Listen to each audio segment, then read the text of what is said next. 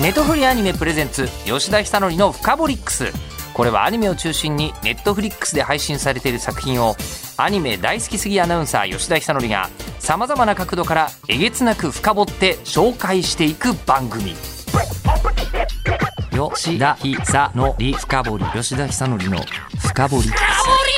深掘りックス。深掘りックス。ネトフリアニメプレゼンツ吉田久典の深掘りックスえー、ネトフリアニメプレゼンツ吉田久典の深掘りックス現在全世界独占配信中の掛け狂いツインを深掘りゲストは、えー、この方精神科医の名越康文さんです。よろしくお願いします。よろしくお願いします。あの今日バカンス中じゃないんですよね。ね。マカオに観光にいらっしゃった方みたいな感じなんですよ。派手めな解禁シャツの陽気な紳士がいらっしゃっている感じなんですけど。あの僕ねあんまり全然売ることに真剣じゃないアロハの店の親父のことをすごい気に入ってて、はい、しょっちゅう通ってるんで、ええ、アロハをね2か月に1枚ぐらい買っちゃうんですそうなんですか、まあ、それで夏のこの時期ぴったりではありますそうですね涼しいですね。はい。いや涼しいんですけどものすごくこうあのお仕事にいらっしゃったというよりは今仕事ですよ。で夏を楽しみにいらっしゃってる感じがする。そんなことない。めちゃくちゃ今日も暑くてま、はい。ね、っすぐ歩けないような感じでここ来ました、ね、はい、頑張ります。ありがとうございます。そんな中、はいえー、であのもうすでにあのどちらかというとこうあの関西の,、えーと、あの楽しい、えー、ベテランの芸人さんが出てらっしゃる あのラジオの空気が出てると思いますけど。ありがとうございます、ね、精神科医でいらっしゃるわけですもんね。そんなもう芸人って言われてこんなもうほんま妙利につけることはあります もういつか芸人になりたいっていうのが僕の夢ですから、はい、関西の方はそうですね、えー、ということで名越先生はですねえー、奈良県のご出身で、えー、近畿大学医学部を卒業された後に現在の大阪府立精神医療センターの責任者を経られまして、はい、で、えー、1999年に同病院を退職なさりましたが引き続き臨床に携わる一方で今でもこうあのクリニックでカウンセリングとはなさってるえー、っとごく少数の方だけはやってますね。あと児童相談所にはあのいつも月1回行ってますね。あそうなんです、はいでそしてまああのきっとテレビとかですねラジオとか、まあ、いろんなコメンテーターを務めていらっしゃるところをご存知の方もいると思いますし映画評論漫画分析などさまざまな分野で活躍中で最近はこう「鬼滅の刃」の本とかね出してらっしゃったり。出しました。はい過酷なスケジュールの中書き上げました。そうなんですね。はい。で現在はですね思春期精神医学精神療法総愛大学高野山大学龍谷大学の客員教授でもいらっしゃいます。はい、いうことでございますが、はい、あのかけ狂いという作品は、ね、まあ、それが人気がありまして、うん、えー、この度あのちょっといわゆる、まあ、スピンオフっていうんですかね。あの今までに出てきてたこうジャパミユメコっていうキャラクターのやたらこうあの食い物にされていたんだけども後々仲間になるキャラクターの出会う前の物語みたいなシリーズが作られてるんですよ。深いな。そうなんですか。そうなんですよ。これかけ狂いツインがどんな物語かちょっとだけご説明させていただくと、はい、えー、後に大波乱を起こす黒髪の美少女ジャバミユメコ。これがもう自らかけ狂いましょうっていう。ちょっと待って女性なんや主人公。女性あもうほとんど女の子です出てくる。かっこいい。9割9分女性です。はい。狂いは、はい。えー、ジャバミューが転校してくる1年前。ごく普通の家庭に生まれた早乙女メアリは、うん、これがもう先ほど何度も任されちゃってるけれども最後仲間になるという、うん、えー、財政界の子女が多数集う名門。私立百科王学園に特待生として編入してきた、はい、しかしこの学園には絶対的な階級制度は存在している その階級を決めるのがギャンブル。はい、でギャンブルで借金を背負うと家畜として学園生活を過ごさなければならない。しいな。はい。はい。で早乙女メアリーはギャンブルによって支配される学園で未来を切り開くことができるのかという。いや今まであの例えば麻雀漫画とか僕も読んできて大体、男が主人公だから、女の子の学園の中でっていうのがめちゃくちゃユニークで面白そうですね。いやもうこれ大人気だったんですよ。実際にその可愛い女の子たちが、もう普通に落ち着いて掛け事をするんじゃなくて、本当にゾーンに入っちゃうみたいな時があって、そうなるとみんながこれでもかというような顔芸をアニメーターの方が入れ替えて 声優さんがタガ外し競争みたいな。わかりますわかります。行われてまして、はい、でもすんごい迫力があって。でさまざまなギャンブルをあもう全部オリジナルギャンブルばっかいっぱい出てくるほとんどオリジナルギャンブルが、はい、じゃあルールが説明されてそうです。それに基づいて心理戦が行われるような。さすがに飲み込みがめちゃくちゃ早いですね、はい、いやもうその手も読み込んでますので一応。そういう感じです、もうまさに、あのもう本当よくこんなギャンブル思いつくなみたいな、なるほど。いっぱい出てくるのですが、さてでこの百花王学園は、まあ、ギャンブル学園でギャンブルで学園生活の全てが決まってしまう。全てが決まるんです本当に決まります。本当に。あの生徒会長で、あのシーズン2つ目、はい、あのシーズンが生徒会長選挙って言ってたんですけど、はい、選挙だけど票を全部ギャンブルでやり取りするんで ギャンブル選挙じゃないんですよ。選挙じゃないや。選挙じゃないです。あ。選挙じゃないけどギャンブルずっとやってます振り切れてますね。振り切れてます、うん、本当に振り切れてます、うん、でその時に出てくる、はい、まあ、このそのさっき言ったもジャバミユメコちゃんはもうシーズン1、2通じて、もう延々最強キャラなんです。主人公であり最強と。主人公であり最強ああなるほど。苦しんで這い上がってくるっていう感じじゃないわけですねそれが今回のツインの主人公の早乙女メアリちゃんがそうなんです出た。それが出てこないと。そうなんですよ、うん、で、まあそのなんかそのジャパンミユメコの凄さにいろいろと周りが感化されて、うん、で逆に言うと今度こいつが強いということを計算に入れてまたギャンブルが行われたりとかまあいろいろされるんですけどいいな、はい、その中、はい、それ見てるとギャンブルって別に腕力が強くて勝てるもんじゃないじゃない。もちろんもちろん。ええ、で、はい、ただロンとか言ってそれがガーンとかそういうわけじゃないから、ね、今の握力100超えてたから OK みたいなのがない、はい、じゃないですか。はい、なのでもう完全にメンタルだけの確かに。ねあのこう競技というか、うん、ね、争いですよね。うん、そうですね。ギャンブルってなんでそんなにまずこう人を引きつけるのかというのと、うん、であとギャンブルが強い人弱い人みたいなのはこう精神的にどこに分かれ道があるんだろうみたいな星先生になるほど。お伺いできたらいやいや僕はあの、はい、塾のジャンキって呼ばれたあの20年間腐敗のえー、櫻井翔一会長と大昔ですが一緒に本を出させていただいてて。そうなんですか？はいはい、はい、でもう食らいつくように、えー、会長にいろいろ質問ししたんですけどもちろんそんな深いことは言葉以上のものがあるじゃないですか、はい、でもやっぱ僕が一番その覚えてる印象的な言葉はいや違うと勝とうとしてない。勝とうとしたらダメなんだっていう。それよりは相手が崩れてくるって言ってました自分がちゃんと筋を通していたら相手が崩れてくるという意味かなと僕は思ったんですけど、うん、それからもう一人僕の直接的なそのあの心理学だから宗教心理学とかそういうのもやらなくちゃいけないで宗教学の師匠で上島啓治先生ってこれはもう関西の方ではもうギャンブル教授っていうことで有名だったんですけど今でも有名なんですけど。宗教学の先生なのに、ギャンブルにこれは何でかというと運命ですよなぜ人間は運命があるのか。運命で強い運命のやつはどういう運命なのかっていうことを多分研究されてると思うんですよ。研究というも自分もどっぷり使ってるっていう感じなんですけど。体感というかそう。自らの身をもって。そう、はあ、それでもう10万馬券みたいなそんなんをもう当てて、あのー、スポーツ新聞の一面を飾ったりしていた教授なんですよ。ななんでスポーツ新聞の一面飾っちゃうんですか？多分放送もやっておられた関係で、はい、メディアに知り合いがいっぱいいて、はいはいはい、うわついに上島さんやったかってことで知り合いの記者が書いたんだと一面ですよ。一面トップ一面トップでまあでも10万馬券ってニュースですもんね。もう凄まじい、えー、ことをやってた方がいらっしゃる。その人なんかが、あの、に聞くと、やっぱり勝ち続ける人っていうのは僕がの記憶が確かであれば、もう自分を信じてる。ほう。完全に自分を信じてるっていうようなことは言われた。記憶があります。だからどっちにせよすごい強い意志力をやっぱりが必要なのかなみたいなことは思いますけどね。あの今ね、おっしゃるのは自分の形を崩さないと相手が崩れてくる。もしくはこうずっと自分を信じるって言うんですけど、はい、自分を信じるっていうのは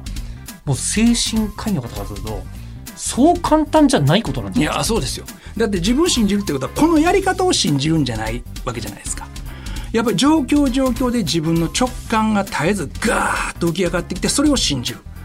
また違う直感ができてたらそれを握るっていう。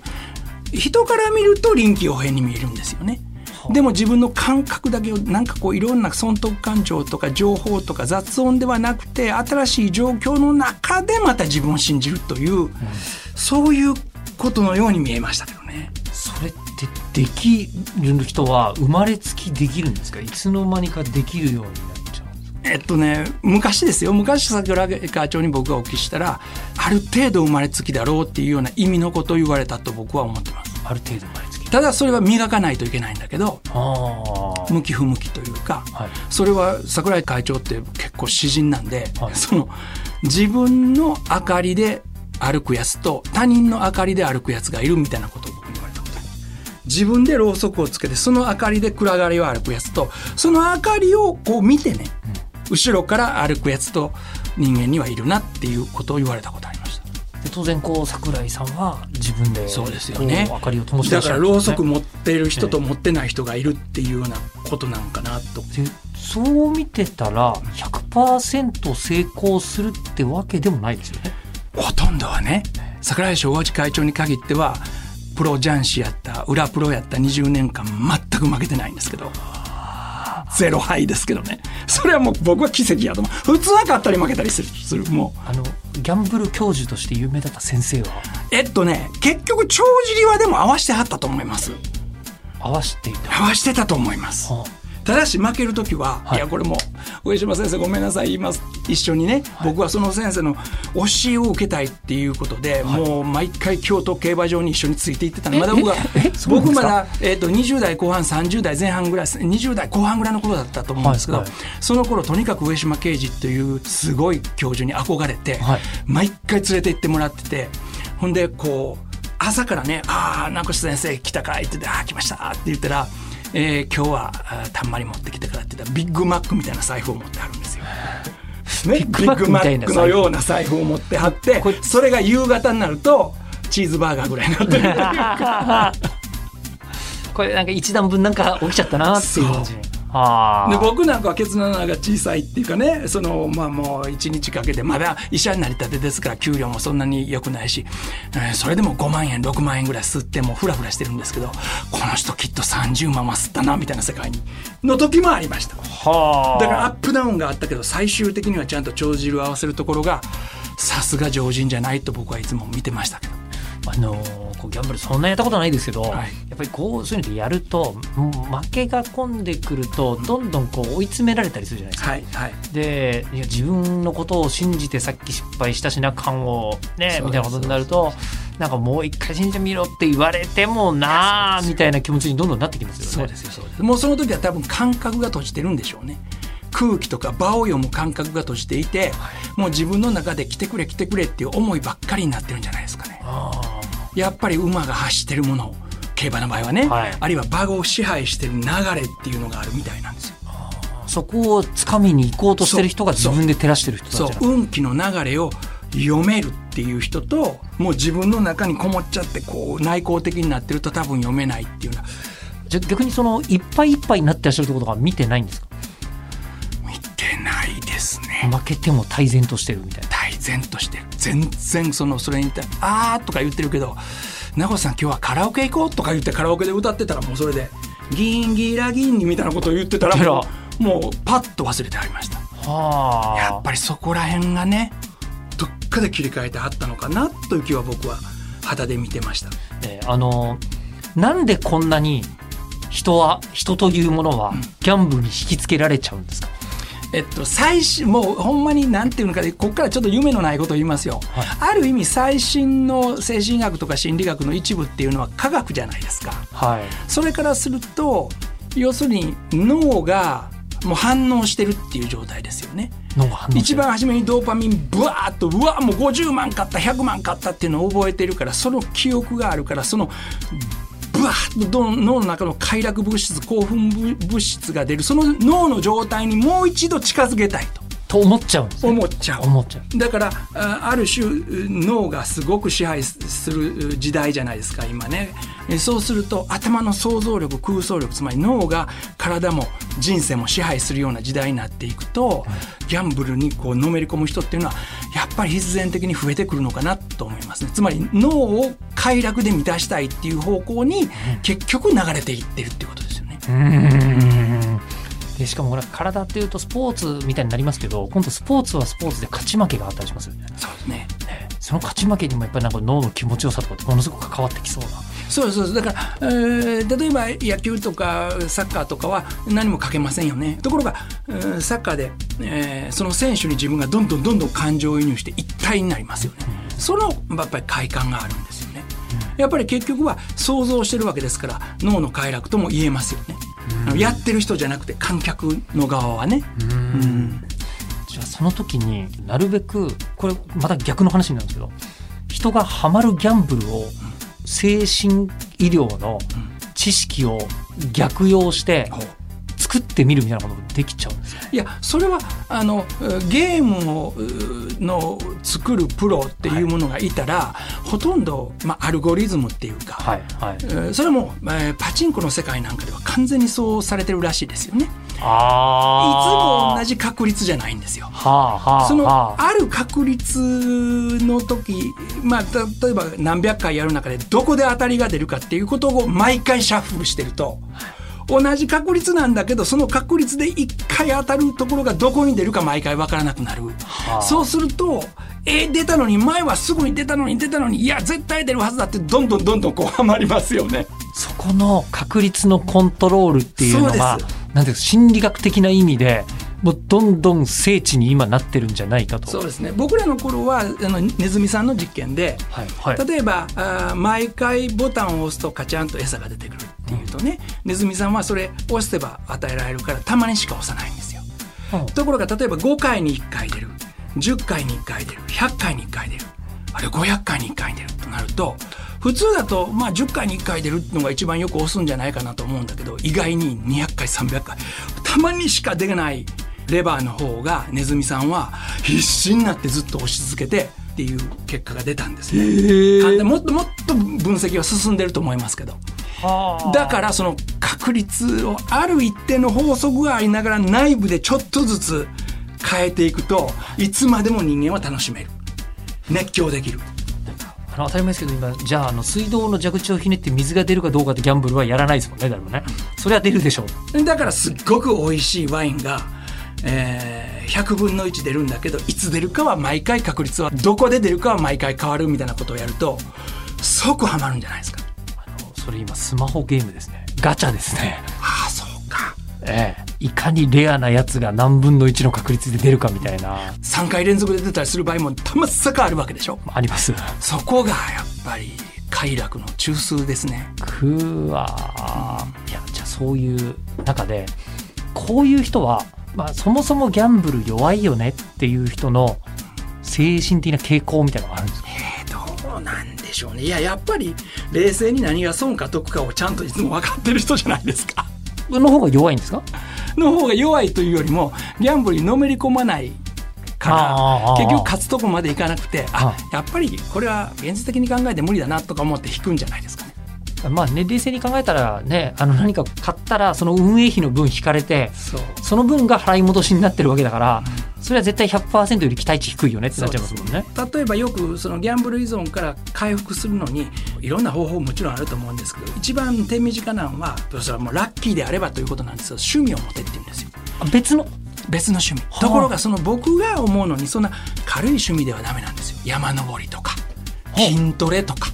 そういうほんまにこう強制的にすごく運動させて脳の中でそういう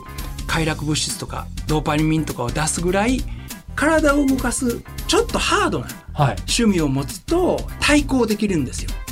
はギャンブルの時の快楽に対抗できる。だからちょっと負荷の高い趣味を持ってる人っていうのは結構そっちに流れる。逆に言うとギャンブルにそんなにのめり込まないので一般的にはそんなに強くはならないような気がするんですよね。確かになんとなくこうあの山登りしながら競馬新聞読んでらっしゃるイメージはないですね。ちょっとないですよね。ないですね。ちょっとないですよね。はあ。で確かに筋トレやってる人が筋トレがうわ終わったさっきのレースの結果教えてっていうのはあんまり見ない感じがしますね。ただプロレスラーの人とかボクシングしてる人の中には競馬新聞見てる人いそうな気もするんですよね。逆にそれはもう勝利の方に気持ちがいっちゃってるんですか,、ね、かもしれません。勝負の。その人たちはものすごい意志力があるしもっと勝ちたいっていう支配欲求が強いっていう可能性もありますよね。あやっぱりどこまで行ってもこう自分の性格を見極めないとギャンブル、まあ、たしなむぐらいはいいんじゃないっていうことができる人と大勝ちできる人みたいなギャンブルともいい関係って作るのはなかなか難しいかもしれない、そうですね。僕の知り合いの中で一番ギャンブルって言ったらこの人っていうのは国際政治学者の手島隆一先生ですけど。え？そうなんですか？それはもう公然と言ってはりますからここで言っていいと思うんですけど。あなんかあそうかあの馬のオーナーさんとかで言ったじゃないですか？そうですそうです。本当に研究されてますね。ああいう方はすごく頭脳が明晰で、はい、冷静じゃないですか、はい、冷静なんだけども結構競馬にものめり込んでおられてあんまり勝ち負けそんなねこと聞きませんけど結構いい戦績じゃないかなと僕は勝手に思ってますけどだって冷静だもんいつも。冷静だけどのめり込んではりますよ。冷静に飲み込める人というのが、うん、もしかしたら今の時代投資とかになるかもしれませんけど、うん、じゃあやめといた方がいい人っていうのは目の前のことにすぐ一喜一憂しちゃうよう感情的に揺らぎやすい人はまあ一番まずいんじゃないですかね。まずい。一番まずい。感情的になりやすい人、はい、目の前のものに飛びつきやすい人はやっぱまずいですね、それはねあの自分のパートナーの人とか、はい、に、はい、今日はもう1万円までよっていうふうに 枠を決めた方がいいと。で一喜一憂してるなと思ったら、うん、山登りしよっかみたいなことを教えた、あげた方がいい。でもそれも付き合ってたら分かりますよね。タガが外れやすい人っていうのはすぐに分かるので、ええ。まあ、まあ、だからこそ楽しいっていうことはあるんでしょうけど、はい、まあ一応精神科医なので、はい、そこはそういうふうに言わざるを得ないですよね。つまらない意見かもしれませんけど。まあまあ社会生活営めることがまず、はい、ギャンブル楽しめる前提なのかもしれません、そうですね。そうですね。はい、じゃあ、この掛け狂い、ちょっとリスク感覚がぶっ壊れてる人ばっかりが出てくるああ、そうなんですか。なんかねすごい激しいように見えてすごく冷静な人とかっていますから、はい、そういう人が主人公になりやすいような気は僕はするんですけどね。あもうまさにそんな感じです。あいやもう本当に誰がどう見てもこいつ決まってるぜみたいなことを周りが思っちゃうんだけども誰よりもあの例えばなんですかねこうトランプの出たカード全部覚えてるみたいな。人とか。じゃあもうそうですねそのジャバビンベコって一番初めて出てきたキャラクターの造形っていうのは精神医学的に見ても説得力があるのかもしれない、ね、僕は脳科学のプロではないんですけど、はい、自分がカーッと盛り上がって体も動かしてうわーっと大きな声を上げると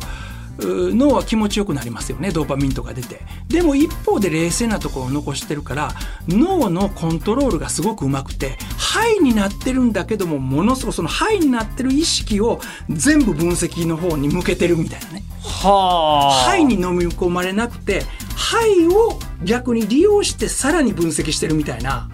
脳コントロールのプロみたいな感じはちょっとしますけどね。脳ってコントロールできるんですか？と思いますよだって呼吸深呼吸とかすると、はい、例えば吸って何秒か止めてからゆっくりと8秒ぐらいかかって吐くだけで自律神経が整って副交感神経優位になるっていうことはもうすごく知られてることですから。呼吸の仕方だけでコントロールできるんですよね。プロは深呼吸なんかしなくても興奮しながら冷静ですからそういう人とはやらない方がいいと思う。あくまでも素人の中ではそういうことは効果はあるじゃあ逆に言えば今この話を聞いていてそれが自分で、はい、できるできるそんなのっていうふうに普通にテンションも上げずに思える人はギャンブルに向いているのかもしれない。そうですねあの人からは興奮してるように見られてるんだけど本人は極めて冷静っていう人ピンとくる人いると思うんですよ。すごい興奮してすごいハイなのにどっかちゃんと人の表情全部見えてる人って言いますでしょ、はい、そういう人は向いてるかもしれないですね。あポーカーフェイスって言葉ありますね、うん、表情に全く出ないみたいなことができる人が強いのはやっぱりその通りなんえっと、無理やりポーカーフェイス作ってる人は全部バレますから自然にポーカーフェイスができてないとダメなんですよ。は無理に表情を抑えようと思ったらその緊張が出ても一番読まれやすいらしいです。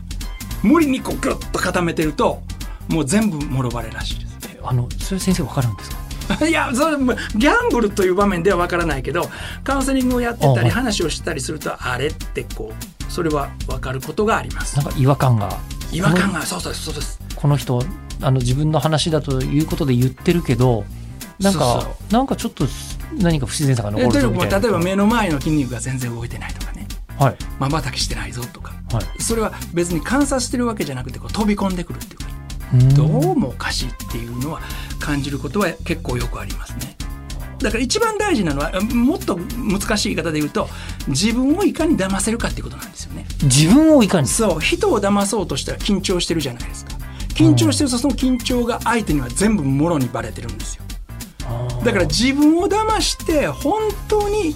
リラックスしてるっていう状況。つまり自分を一番騙すっていうことが本当のプロなんじゃないですかね。あの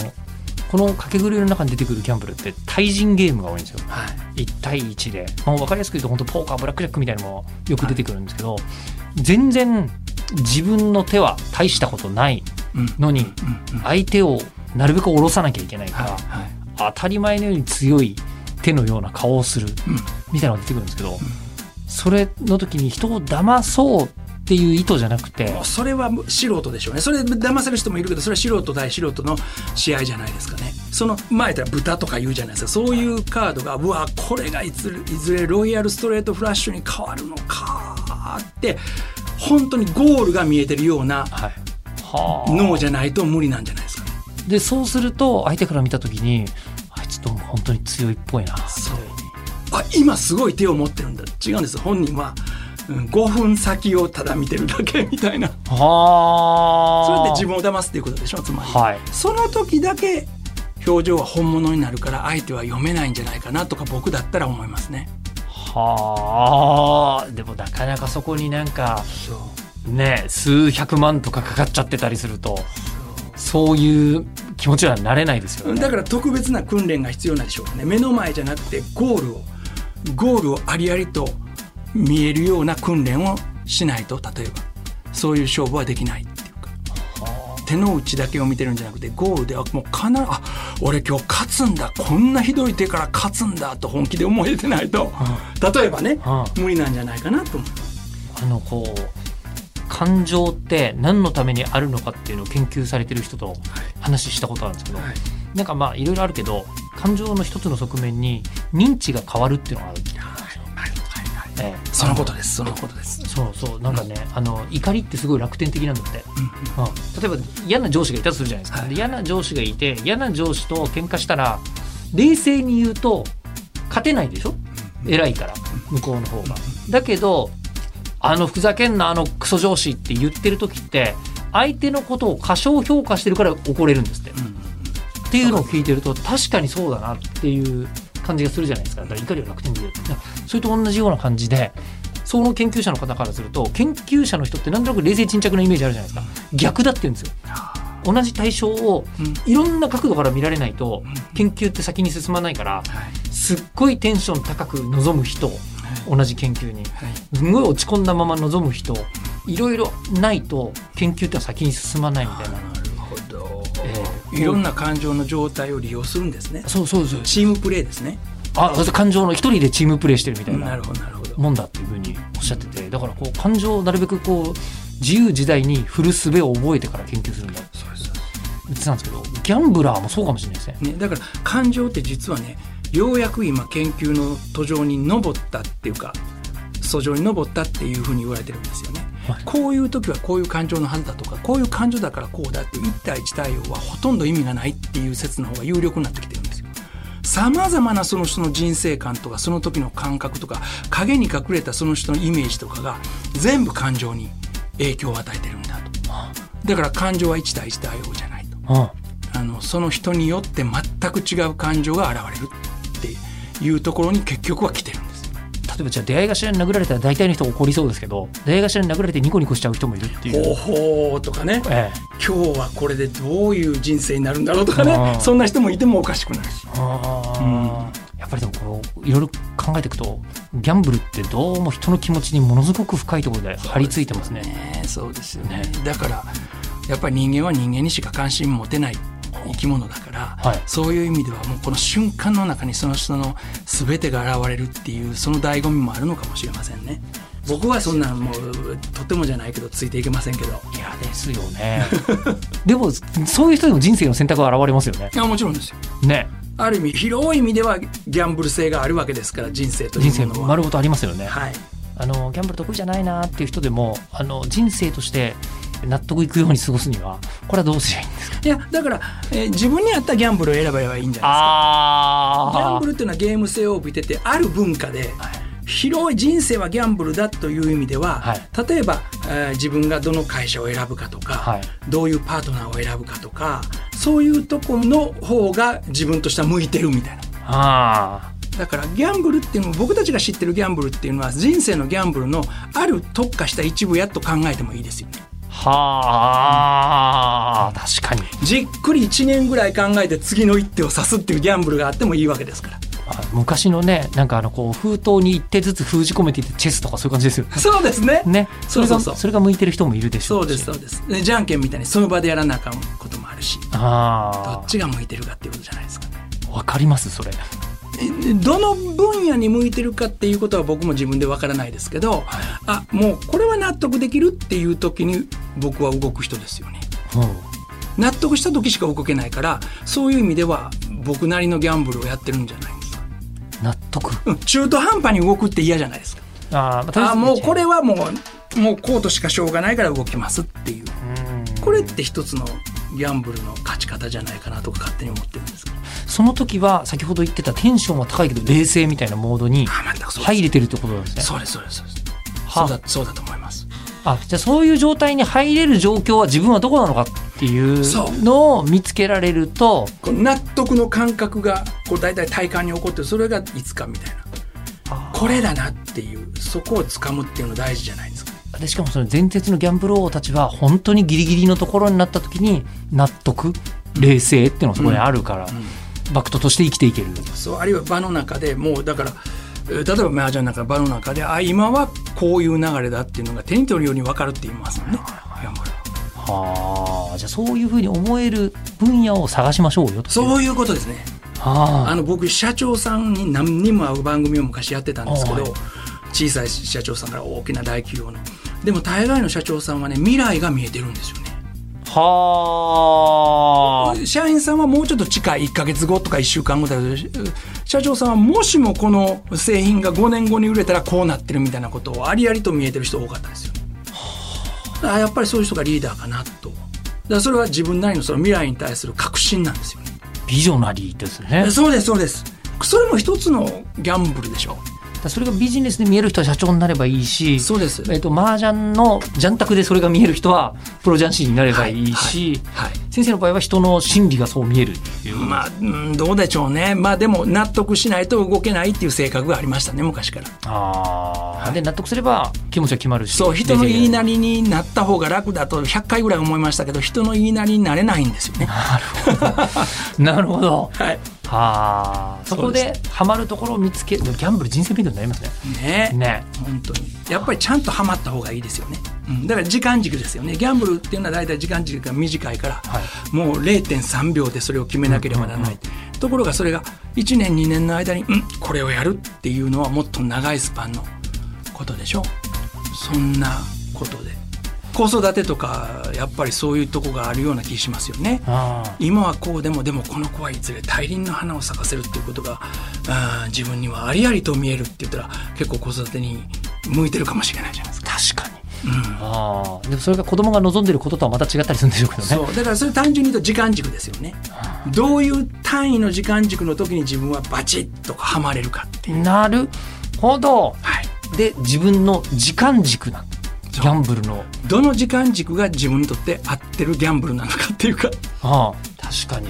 それこそ超反爆地だったら数秒で終わりますけど、ね、あのもうやる時間はその関連かもしれないですけどあの競馬だったら1日かけてレースの予想を考えてもいいわけですよね、うん、はい、はい、時間軸なんだ、うん、ギャンブルの肝は。という気は僕はします。いやそれはあの初めてお伺いする。ありがとうございます。いやということで、えー、ネットフリックシリーズ「かけ狂いツイン」なんですけどもあのいろんな時間軸のギャンブルが出てきます。はい、それで言うとなるほど。瞬間で決まるやつもあれば、えー、ちょっと時間かかるやつもあったりするのでぜひご覧いただきたいと思いますが、はい、はい、